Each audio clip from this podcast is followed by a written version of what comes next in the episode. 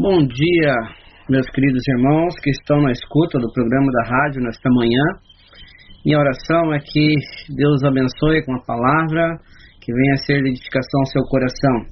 Bom dia a vocês, meus amigos, que nos ouvem também nesse programa. Você que quer seja aqui de perto, da região do oeste catarinense, ou mesmo de mais longe, até onde as ondas desse rádio possam chegar, é que a palavra de Deus possa ser de conforto, consolo para o seu coração, mas até mais que isso, que a palavra de Deus ela venha servir como desafio para andarmos cada vez mais perto do nosso Deus, mantermos uma proximidade, uma intimidade com o nosso Deus. Que esse domingo seja um domingo cheio da graça divina sobre a sua vida. Muito bem, quero compartilhar com você que está nessa escuta, nesta manhã, sobre alguns ensinamentos em relação à nossa postura como cristãos. Você é um cristão? Você se julga um cristão? Você é, se intitula, talvez, como evangélico, crente, cristão? Eu não sei qual talvez seja o termo que se possa usar. Nós vemos nesses dias de pandemia, nós vemos quantas pessoas têm morrido nesse, nesse tempo e alguns requisitos para que as pessoas se cuidem né, nesse período ah, usando álcool gel nas mãos, questão de proteção, lavar bem as mãos também com sabão e dentre tantas outras proteções e orientação que o sistema de saúde tem nos dado, uma delas tem sido a questão do uso de máscaras, né? Então nós usamos as máscaras para poder nos proteger, para não sermos contaminados com esse vírus. Ah, e pensando um pouquinho sobre máscara, né? Quantos e quantos estão usa uma, um outro tipo de máscara, né? Uma máscara para se esconder, uma máscara para uh, não mostrar quem realmente você é, se você realmente é um cristão verdadeiro ou não, né? Porque nem todo mundo que afirma ser cristão, na verdade, é um cristão. E nós precisamos ter essa, esse pensamento firme e sólido na nossa mente. E isso muitas vezes nós vemos pelo comportamento comportamento das pessoas, porque afinal cristão quer dizer pequenos cristos, aqueles que se identificam com Cristo, carregando o nome de Cristo, cristãos. Né? Alguns colocam geralmente uma máscara e pensam que estão enganando as outras pessoas, enganando outras pessoas e ao final acabam se enganando a si mesmo, né? Pessoas inclusive enganam a si próprio, alguns ah, podem realmente nem sequer saber a diferença do cristão verdadeiro. Na verdade, não existe cristão falso, existe ah, quem realmente nunca conheceu a Cristo, né? nunca ah, houve arrependimento dos seus pecados, nunca houve uma conversão genuína. E ao longo desse estudo nós vamos conversar um pouquinho sobre isso, né? A Bíblia chega a mencionar sobre pessoas que são consideradas como falsos profetas, ah, e eles acabam enganando os outros e enganando também a si próprio, né? Lá em Mateus capítulo 7, o Senhor Jesus diz que é, nem todo aquele que diz Senhor, Senhor entrará no reino dos céus, mas todo aquele que faz a vontade do meu Pai que está nos céus.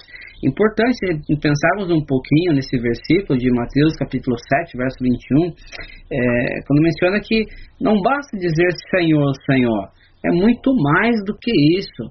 Porque o Senhor Jesus diz então que nem todo aquele que o chama de Senhor, na verdade, entrará no reino dos céus. Em outras palavras, na verdade, não é nem um cristão. Né? E ele diz que, ah, mas aquele que faz a vontade do meu Pai que está nos céus. Nós vamos falar sobre algumas vontades desse Deus que está nos céus nesta manhã, do qual nós devemos ser obedientes a elas, né? a essa vontade do Pai. O Senhor Jesus, ainda no mesmo Evangelho, ele diz que naquele dia, no dia do julgamento, no dia em que todos estarão na presença do Senhor, diz que naquele dia muitos ah, vão dizer, mas Senhor, em teu nome nós expelimos muitos demônios, em teu nome não fizemos muitos milagres, em teu nome não curamos. E eles vão falar, vão ah, querer se defender com essas palavras diante do Senhor. E o Senhor vai dizer: Eu não os conheço. Apartai-vos de mim. Tá? O Senhor diz: Não os conheço, longe de mim. Tá? Então, muitos que têm ah, andado é, se dizendo ser cristão, mas não têm vivido como cristão, A verdade é que nós não podemos enganar o nosso Deus, né? Não tem como enganar o Deus Todo-Poderoso. Ele conhece tudo. Então não pode se dizer, ah Deus, mas eu fiz isso, fiz aquilo, fiz aquele outro. Não, o Senhor conhece o coração. O Senhor sabe a, a, intenção do coração, o Senhor sonda as nossas mentes e sabe quem verdadeiramente o tem amado e tem servido e o tem obedecido. Né? Então, infelizmente, nos nossos dias nós vemos tantas pessoas que realmente dizem, né? Senhor, nós não temos profetizado em Teu nome, nós não expelimos demônios, em Teu nome não fizemos muitos milagres. E Deus vai dizer bem explicitamente: Nunca vos conheci, apartai-vos de mim que praticais a iniquidade.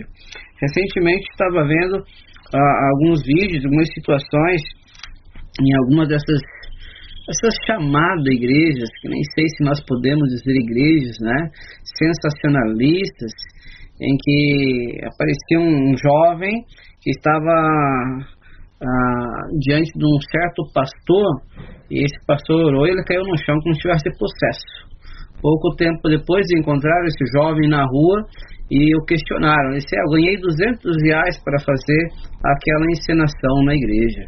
Então, infelizmente, pessoas que têm enganado, ah, isso chama-se charlatanismo, justamente para arrancar o dinheiro do povo. Lamentavelmente, muitos têm brincado com o que é sério, muitos têm brincado com o que é, é divino, tá? têm brincado com a própria palavra de Deus. Tá? Por isso que, que importa que nós, como cristãos, nós devemos viver de fato como cristãos. Se é, você afirma que é um filho de Deus, então deve andar como filho de Deus. E nós vamos ler logo mais alguns versos que vão trazer como desafio para nós. Se eu digo que eu sou um filho de Deus, eu tenho que agir como filho dele. Senão, não é filho de Deus. E aí Jesus é muito duro. É, nós vamos ler lá em João 8,44. Jesus ele, ele, é muito duro quando diz: Vós sois do diabo que é o vosso pai. Em outras palavras, Jesus está dizendo: Vocês são é, filhos do diabo. É, ou você obedece a Deus como filho de Deus, ou você, em outras palavras, seria filho do diabo. E é interessante que o próprio Senhor Jesus né, quem tem mencionado sobre isso. O apóstolo João, na sua carta, divinamente inspirado por Deus, que nós conhecemos em 1 João, ele acaba abordando justamente sobre esse tipo de problema ali nas suas cartas, especialmente a primeira carta. E é evidentemente que, né, que alguns deles não estavam vivendo como cristãos naquela época uh, e estavam ensinando os outros a fazerem a mesma coisa, ou seja, andarem no pecado. E é claro que João chega para falar bem duramente, então, com, com eles, né? Duramente em maneira de falar, mas João era chamado discípulo do amor, por isso que ele muitas vezes usa filhinhos, amados, né? Uma linguagem bem amorosa para com seus filhos na fé. Tá? Mas uh, João deixa claro que para aqueles que estavam iriam receber a sua carta, né? Uh, para que as pessoas realmente sejam cristãos, elas precisam viver de fato como cristãos. Né? E isso significa que suas vidas, as nossas vidas hoje, né, devem atender essas condições de filhos de Deus. Por isso que nós vamos examinar a partir de agora, né, algumas expectativas e exigências também para uh, legitimamente sermos chamados de cristãos cristãos de fato, que sejam sal na terra, luz do mundo, para que as pessoas possam olhar para nós e dizer: este de fato é um cristão verdadeiro.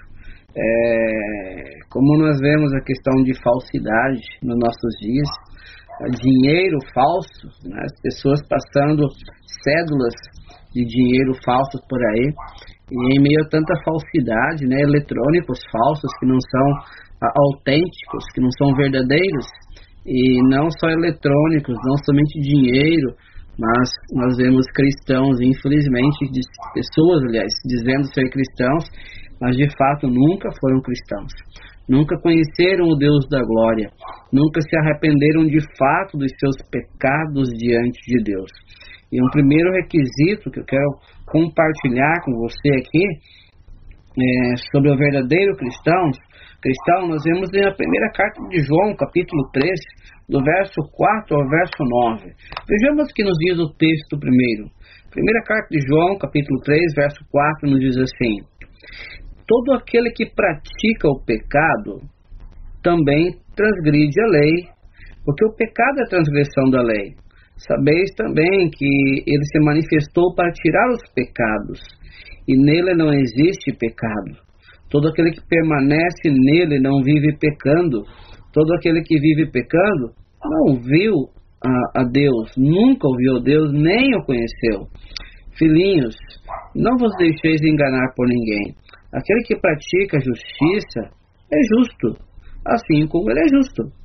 Aquele que pratica o pecado procede do diabo, porque o diabo que vive pecando desde o princípio. E para isso se manifestou o Filho de Deus, para destruir as obras do diabo. Todo aquele que é nascido de Deus, ele não vive na prática do pecado, porque permanece nele a divina semente. Ora, esse não pode viver pecando, porque é nascido de Deus. Ah, uma outra versão, ele dá uma, uma clareza maior desse texto que nós lemos. E eu quero ler só alguns versos numa outra versão para que se possa entender.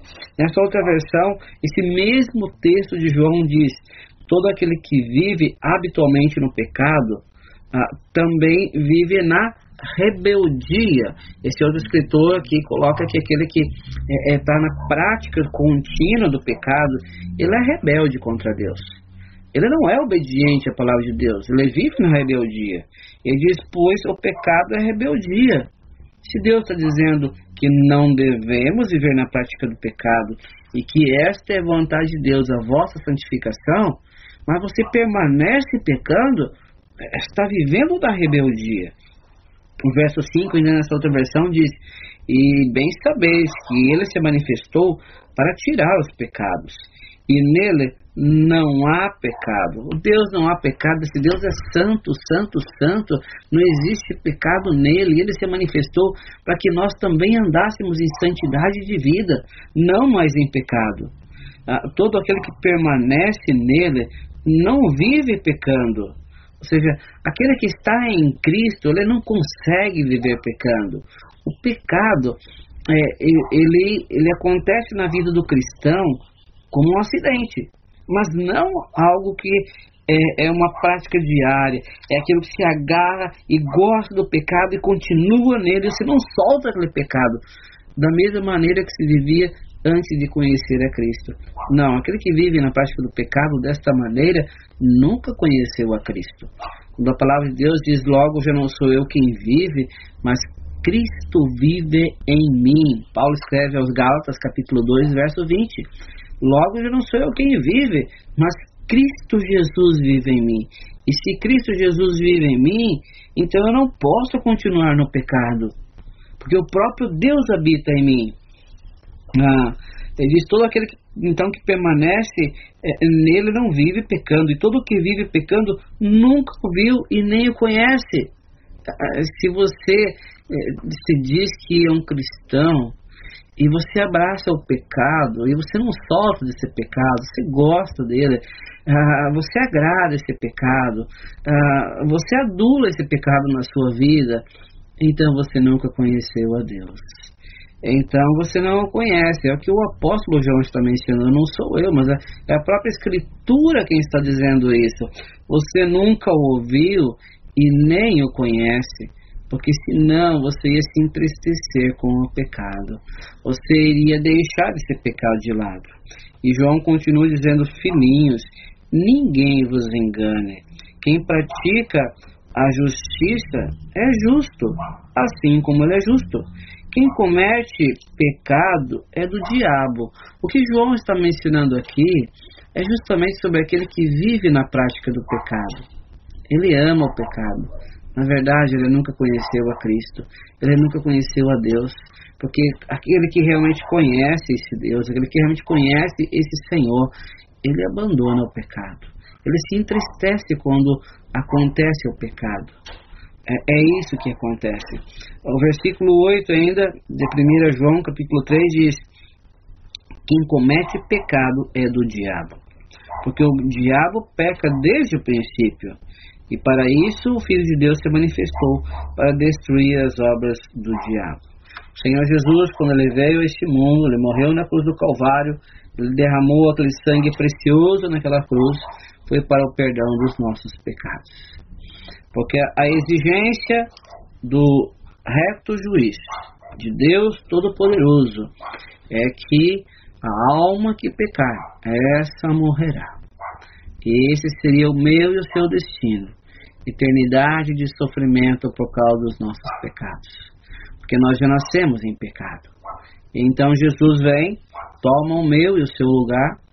Ele vive uma vida completamente santa, pura, sem pecado nenhum. E ele é conduzido para aquele madeiro como sacrifício perfeito diante de Deus. E ali Jesus se torna a propiciação pelos nossos pecados. E através da morte de Jesus Cristo, sendo um cordeiro perfeito, sem mácula, um sacrifício puro, então ele aplaca a ira de Deus, ele satisfaz a justiça de Deus em nosso lugar, para que agora todo que nele crê, então tenha a vida eterna. Mas quando nós cremos no Senhor Jesus como nosso Salvador pessoal, como nosso Senhor da nossa vida. Ah, consequentemente, nós abandonamos o pecado. Nós nos entristecemos quando pecamos. É claro que pós-conversão não é que seremos perfeitos que vamos deixar de pecar. Nós vamos pecar ainda. Mas o pecado na vida do cristão será apenas um acidente, uma escorregada sem querer.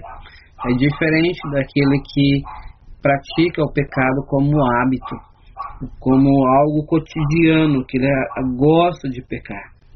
O versículo 9, ainda desse mesmo texto de 1 João 3, diz: Aquele que é nascido de Deus não peca habitualmente. É o que nós estamos mencionando. Aquele que é nascido de Deus, aquele que nasceu de novo, aquele que começou esta nova vida, ele não vive mais na prática do pecado. Por quê? porque agora é uma nova criatura em Cristo. As coisas antigas já passaram. Eis que tudo se fez novo. Se no passado você tinha o hábito de roubar, agora não rouba mais. Se no passado você tinha a prática de fornicação, agora você não faz mais. Se no passado você tinha a prática de falar palavrões, agora você não faz mais porque você agora, como diz o texto, a divina semente é um novo nascimento, nova criatura em Cristo Jesus, porque a semente de Deus permanece nele e não pode continuar no pecado, porque é nascido de Deus, é uma nova criatura, é uma nova pessoa. Ah, conforme eu tenho mencionado, antes de eu conhecer a Cristo Jesus na minha vida, eu era um. Agora, depois que eu conheci a Cristo Jesus, o antigo Joneri morreu. Agora é um novo Joneri, uma nova pessoa em Cristo Jesus.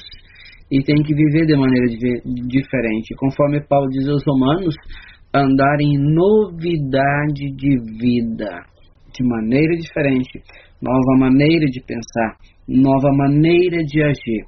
E isso chama-se arrependimento. É, é diferente de remorso. O remorso, a pessoa se entristece, chora, mas depois volta e pratica tudo de novo os mesmos pecados. Mas o arrependimento não. O arrependimento genuíno nos leva à mudança de vida, à nova maneira de pensar e nova maneira de agir. A sua atitude em relação ao pecado revela realmente quem a quem você pertence. Ou você pertence a Deus, ou você pertence ao diabo. É isso que nos diz esse texto que nós acabamos de ler. Você sabe o que é o pecado? Você se importa com o pecado? O pecado é uma transgressão da lei. O pecado é uma ofensa ao Deus Santo, Santo, Santo.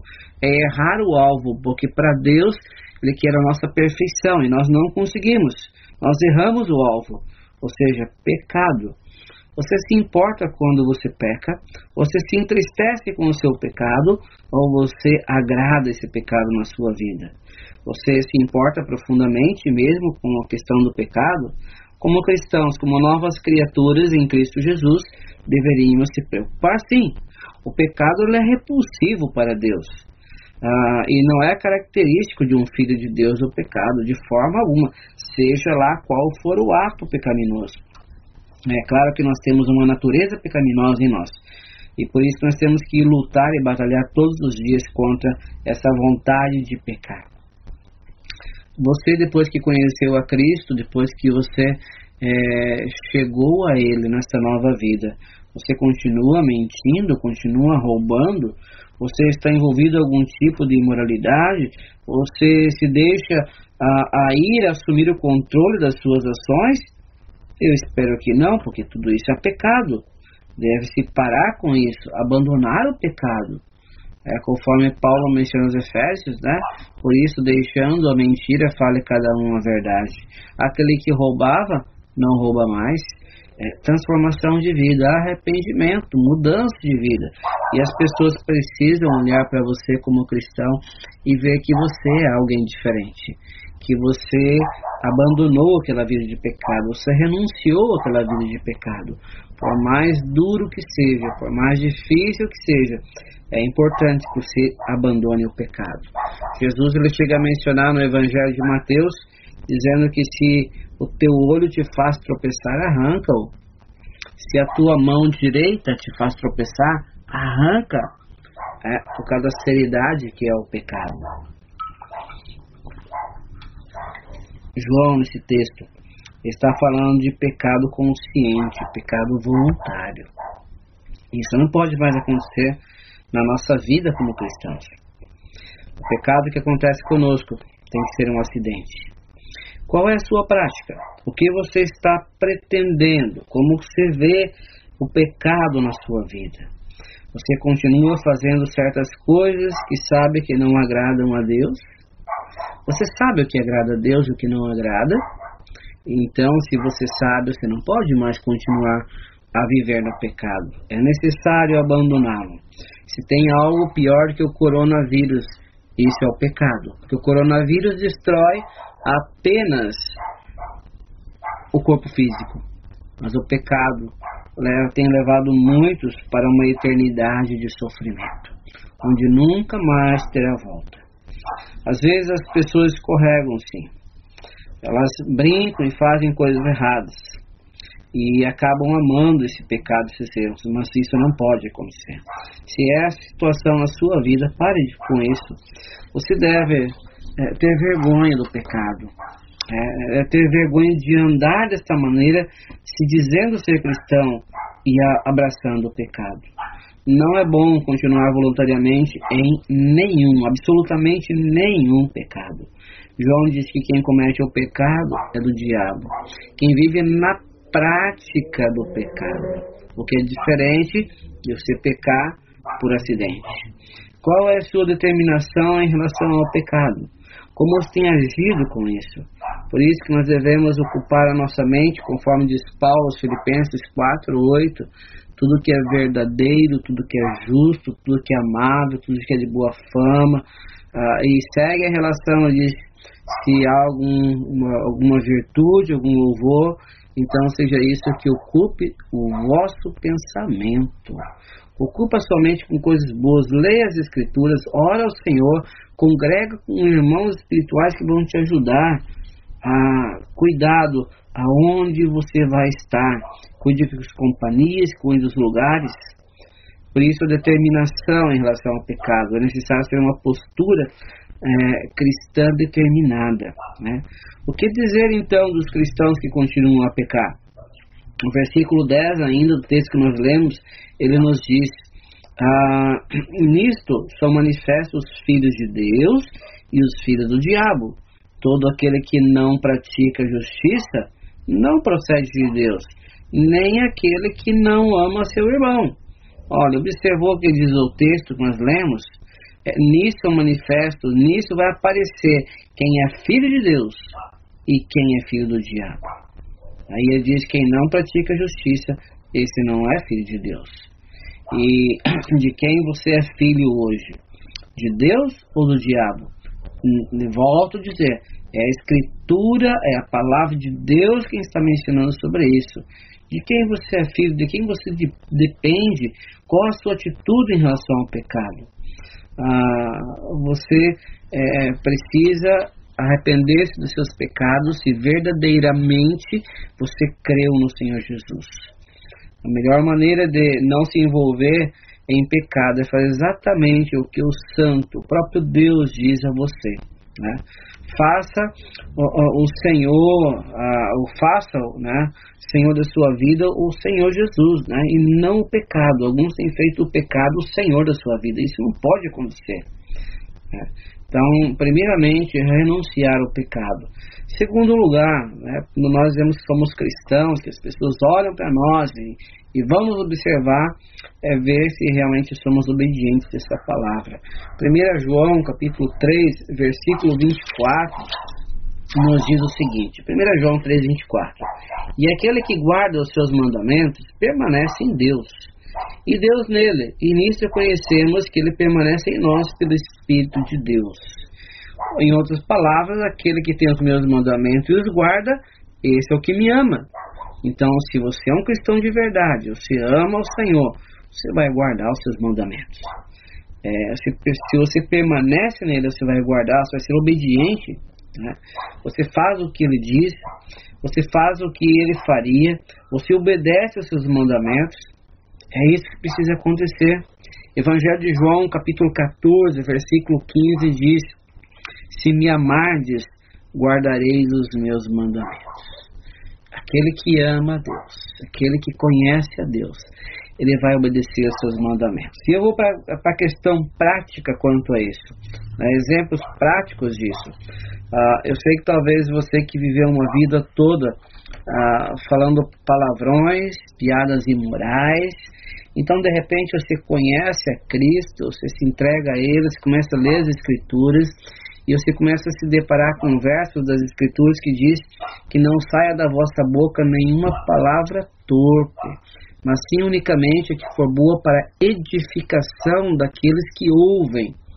Então, você, agora, quando surge uma situação, você vai pensar dez vezes antes de soltar uma palavra ofensiva, antes de falar uma palavra imoral, antes de você permitir que os teus lábios falem dolosamente.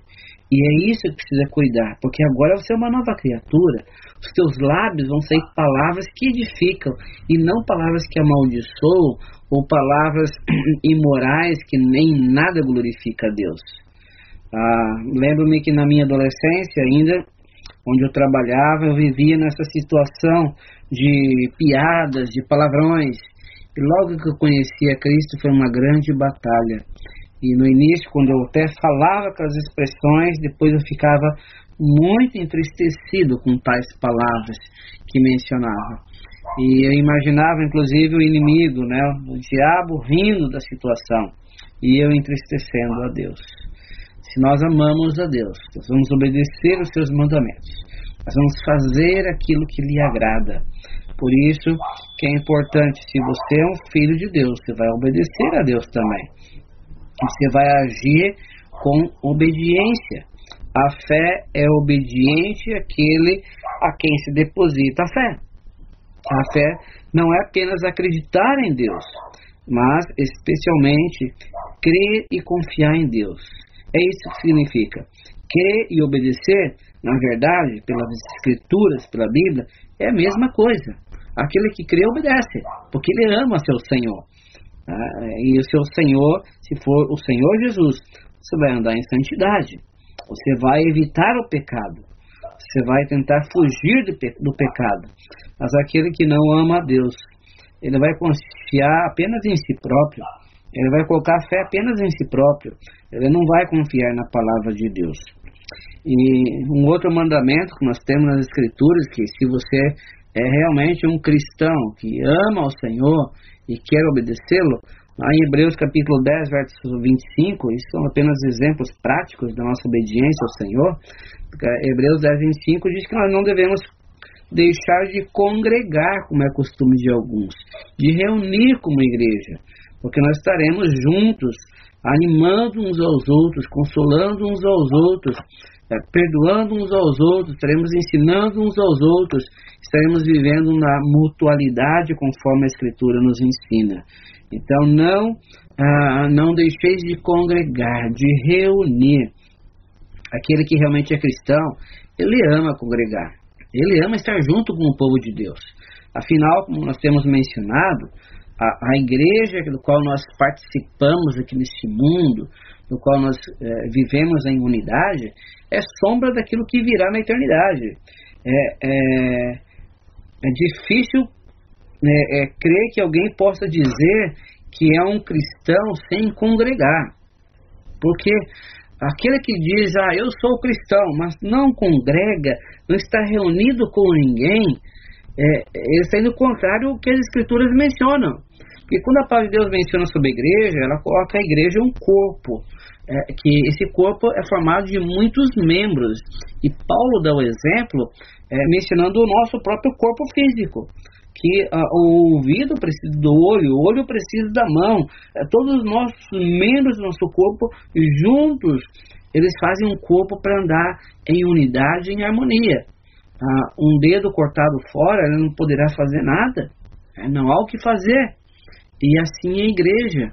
A igreja é formada de várias pessoas, cada um como se fosse um membro deste corpo de Cristo. Na eternidade nós viveremos todos juntos, né, um único rebanho diante do único supremo pastor que é o Senhor Jesus. Então, aquele que não consegue congregar aqui neste mundo, algo está errado. Talvez você nunca compreendeu o que é a igreja. Porque a igreja, ela vai reunir, ela vai congregar, ela vai estar junto cantando louvores a Deus, ela vai estar junto em comunhão, ela vai estar em unidade, conforme o próprio João escreve no seu evangelho, que até através da nossa unidade o mundo vai conhecer o Senhor. E na eternidade, todos nós estaremos juntos. Na eternidade não haverá um cantinho só para você ficar sozinho lá no céu. E isso é antibíblico, isso é irreal. Por isso, se você se diz que é um cristão, se você ama o Senhor, você vai obedecer os seus mandamentos. E em meio a esses mandamentos está esse item de congregar, de estar junto com o povo de Deus. A importância de se manter comunhão. Ah, mais um exemplo, Efésios 5, verso 3, é, o Paulo diz que a prostituição, a impureza, isso nem sequer se, se nomeia entre vós, como convém aos santos, aos salvos, aos cristãos verdadeiros. No entanto, muitos continuam vivendo da imoralidade. Isso também é contrário às Escrituras, é contrário à palavra de Deus. E aqui eu poderia abrir um leque grande para falar sobre esse assunto, mas nós vamos correr ainda. Ainda em Efésios 4, 26, Paulo diz: Irai-vos e não pequeis, não se põe o sol sobre a vossa ira. Tá? Nós não podemos viver é, é, explosivos, permitir que a ira tome conta ao ponto de explodirmos e cairmos no pecado, de forma alguma. Ah, nós não podemos permitir isso. Algumas pessoas dizem, mas eu sou assim, meu temperamento é desta maneira, eu sou explosivo, eu sou sanguíneo, eu sou colérico. Não, você tem que entender que, como nova criatura em Cristo Jesus, agora você foi habitado pelo Espírito Santo de Deus. É que nos diz lá em Efésios capítulo 1, versículo 14, 13 e 14. Então nós fomos selados com o Espírito Santo da promessa. O Espírito Santo agora habita nessa nova criatura que somos nós. Ou seja, o Espírito Santo é o próprio Deus. E esse Espírito Santo, ele vai desenvolver na vida do cristão o chamado fruto do Espírito. E aí, mais uma vez, nós mencionamos sobre o fruto do Espírito, que é amor, alegria, paz, longanimidade, que é paciência, né? Longanimidade, benignidade, bondade, fidelidade, mansidão e domínio próprio.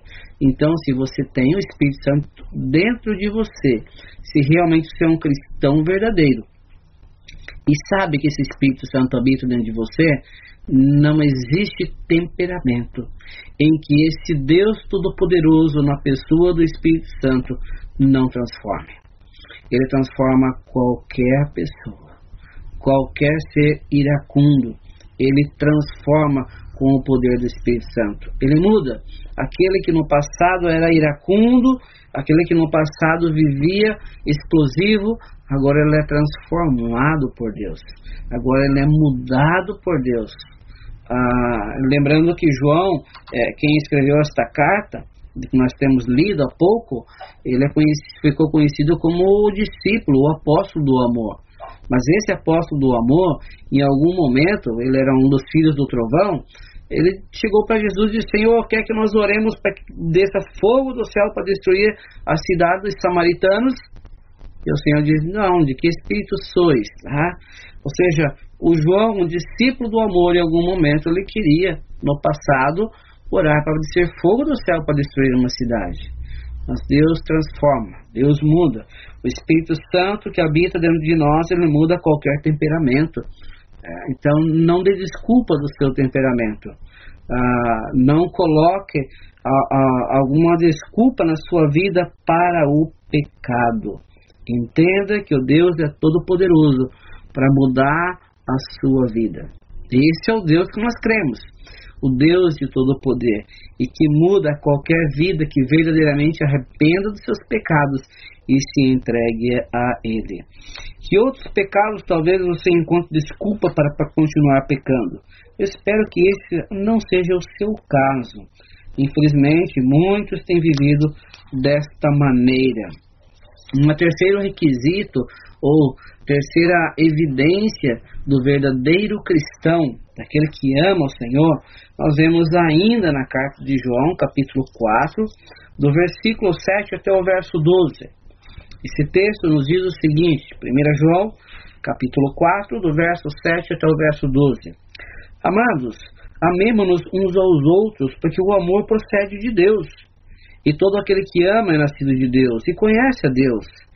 Aquele que não ama não conhece a Deus, pois Deus é amor. Nisso se manifestou o amor de Deus em nós. Em haver Deus enviado o seu Filho unigênito para o mundo, ou ao mundo, para vivermos por meio dele. Nisto consiste o amor. Não em que nós tenhamos amado a Deus, mas em que Ele nos amou e enviou o seu Filho como propiciação pelos nossos pecados. Amados, se Deus de tal maneira nos amou, devemos nós também amar uns aos outros. Ninguém jamais viu a Deus. Se amarmos uns aos outros, Deus permanece em nós e o seu amor em nós é aperfeiçoado.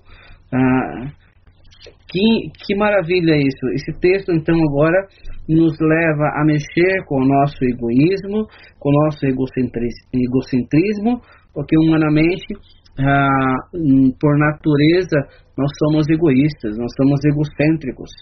E não é assim que devemos amar. Não é assim que devemos viver. Devemos amar ao próximo. O amor é o que é o cristianismo.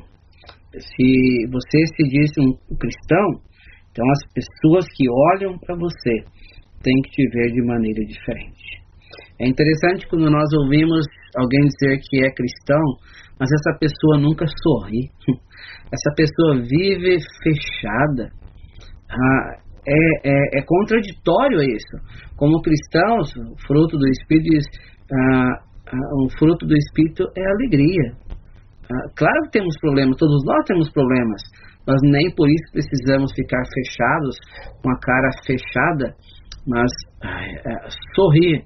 Eu creio que esse deve ser o principal ah, cartão de visita daquele que se realmente é um cristão, para aqueles que não conhecem a Jesus, terem o desejo de conhecerem a Cristo. Deus é amor. Se pertencemos a Ele, então nós somos seus filhos. E se somos filhos de Deus, claro que vamos desenvolver esse amor. Ah, esse amor precisa ser desenvolvido, não apenas ah, aos nossos amigos, familiares, mas a atitude de amar tem que ser sincera, de todo o coração, a todas as pessoas, e inclusive até mesmo aos nossos inimigos. Até mesmo aos nossos inimigos. É interessante.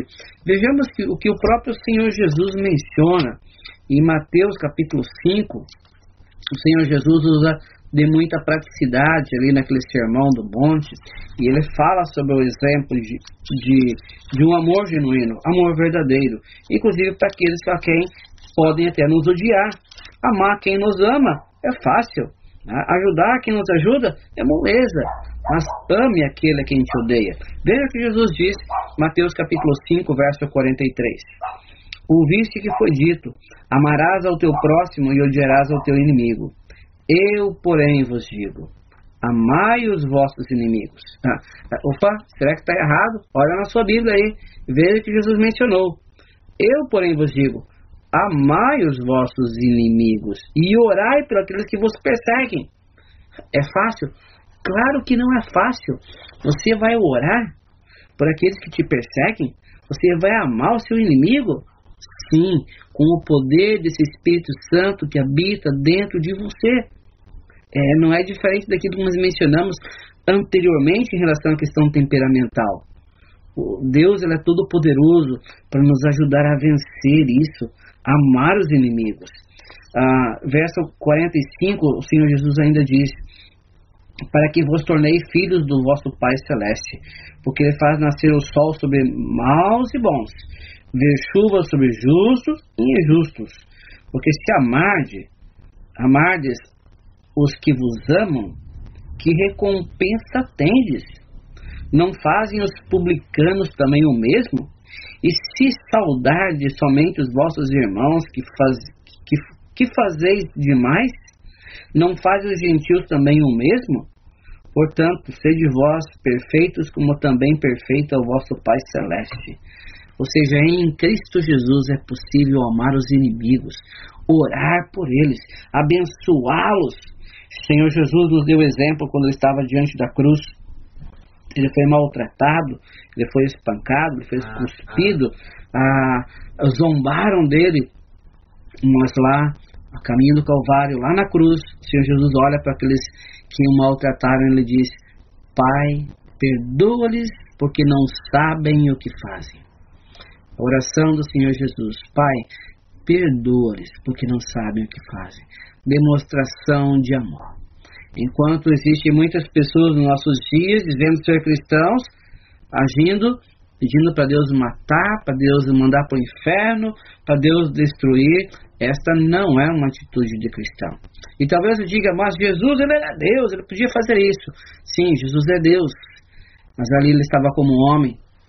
Mas vamos adiante, lá em Atos, a situação de Estevão, Estevão, quando ele é apedrejado até a morte, no final, antes de, dele morrer, Estevão diz: é, Senhor, não lhes imputes esses pecados, não acrescente esses pecados na vida dessas pessoas. Estevão dá um exemplo aqui. Ele ora em favor daqueles que o apedrejaram. Como seria a sua atitude, como é a sua atitude diante daqueles que têm te perseguido? Jesus diz que se realmente somos filhos de Deus, nós iremos amar inclusive os nossos inimigos.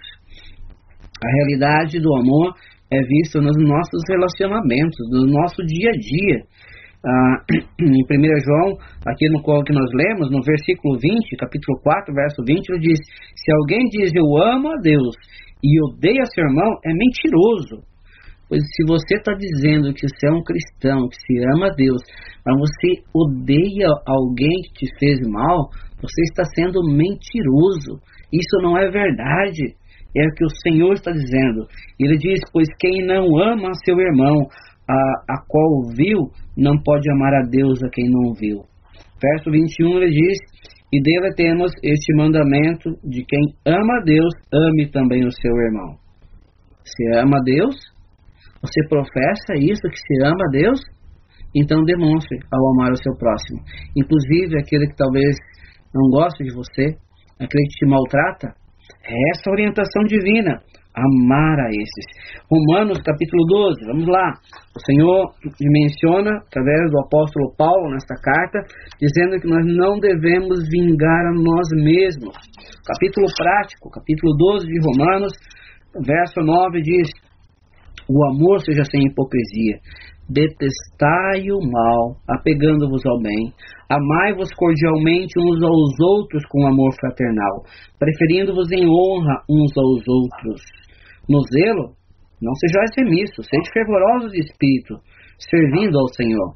Regozijai-vos na esperança, sede pacientes da tribulação, na oração perseverantes, compartilhai as necessidades dos santos, praticai a hospitalidade, abençoai-vos, abençoai-vos uh, que, uh, que os, os, que vos perseguem, abençoai e não amaldiçoeis. Depois pode ler isso na sua Bíblia, capítulo 12, verso 14 de Romanos. Abençoai os que vos perseguem, abençoai e não amaldiçoem. Alegrai-vos com os que se alegram e chorai com os que choram. Tende o mesmo sentimento de uns para com os outros, em lugar de seres orgulhosos. Condescendei com o que é humilde, não sejais sábios vossos próprios olhos. Não torneis a ninguém mal por mal. Esforçai-vos por fazer o bem perante todos os homens. E, se possível, quando depender de vós, tende paz com todos os homens.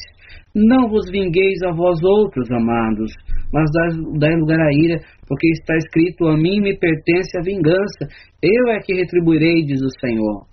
Pelo contrário, se o teu inimigo tiver fome, dá de comer. Se tiver sede, dá de beber, porque fazendo isto amontoará brasas vivas sobre sua cabeça. Não te deixes vencer do mal, mas vence o mal com o bem. Orientação prática de Paulo para nós. É, é assim o verdadeiro cristão.